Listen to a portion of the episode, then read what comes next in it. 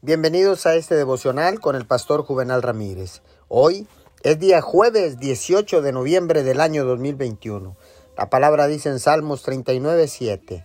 Y ahora, Señor, ¿qué esperanza me queda? Mi esperanza he puesto en ti.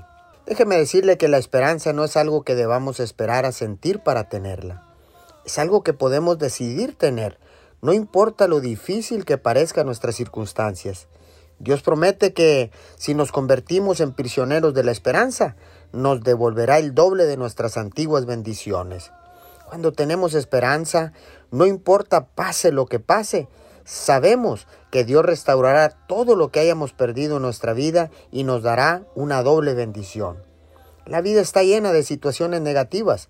La esperanza es siempre positiva esperando algo bueno que suceda en cualquier momento.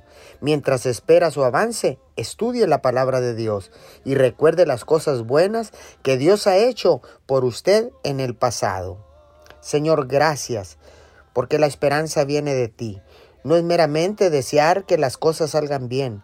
Es una fuerza poderosa que produce avances cuando nos aferramos a ella diligentemente. Te damos gracias en el nombre de Jesús. Amén y amén.